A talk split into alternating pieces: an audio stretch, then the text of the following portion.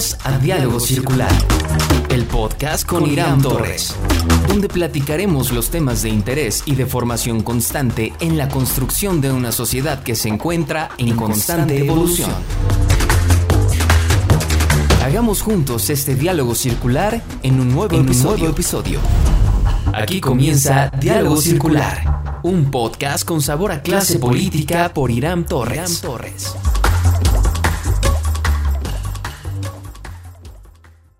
Hoy iniciamos un nuevo reto, el reto de aprender temas políticos a través de la palabra. Aprender es algo que todos hacemos constantemente, todos los días, todo momento. Y cuando se trata de temas políticos lo hacemos todavía con más gusto.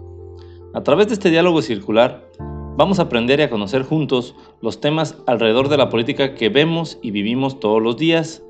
Esos temas que le dan un marco jurídico y legal a lo que hacemos cada día cada momento, en cada instante, porque la política se vive y se hace todos los días, en todo momento.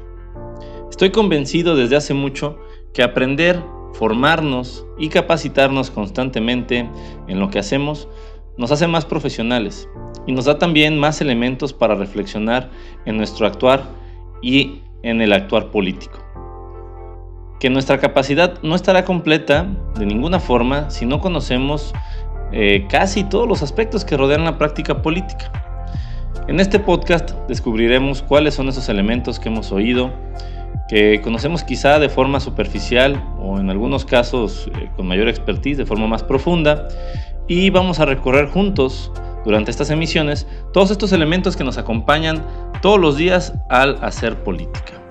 En este primer capítulo vamos a arrancar con las autoridades electorales. ¿Qué son? Bueno, pues son las instituciones o servidores públicos que por disposición de la ley tienen la facultad de emitir un acto o resolución que afecte a las personas en su ámbito político electoral. Estos organismos son públicos, autónomos, independientes en sus decisiones y profesionales en su desempeño. Cuentan con personalidad jurídica y patrimonio propio. Y son los responsables de organizar las elecciones a nivel federal. ¿Quiénes son? Pues bueno, el tan conocido Instituto Nacional Electoral o INE, que anteriormente se le conocía como el IFE, inicia con este nombre después de una reforma constitucional que se publicó el 10 de febrero del 2014 y eh, se formaliza en el mismo año, pero hasta el 4 de abril. El INE se encarga también de organizar las elecciones locales a través de los famosísimos OPLES, los organismos públicos electorales, para las elecciones de gubernaturas, diputaciones locales y ayuntamientos o alcaldías de la Ciudad de México. También interviene en otros tipos de procedimientos, como son a veces las elecciones de los partidos o algunos ejercicios de participación ciudadana.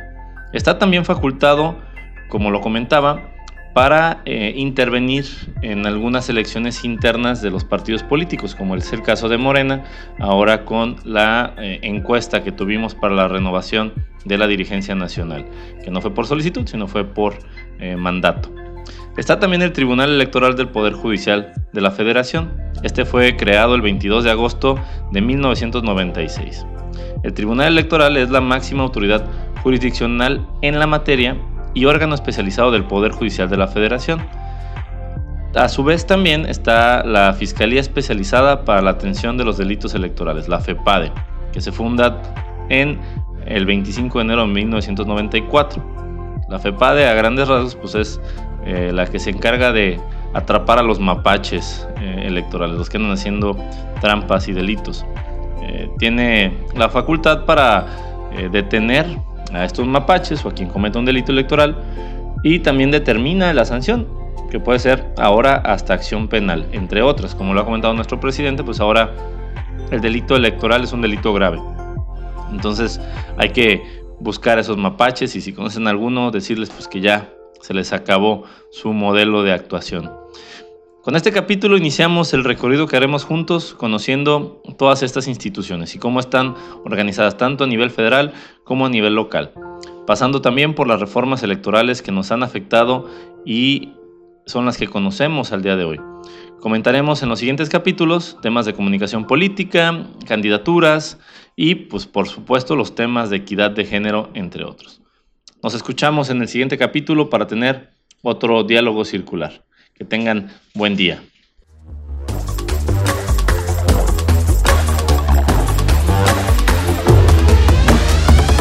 Gracias por acompañarnos en este diálogo, este circular, de hoy.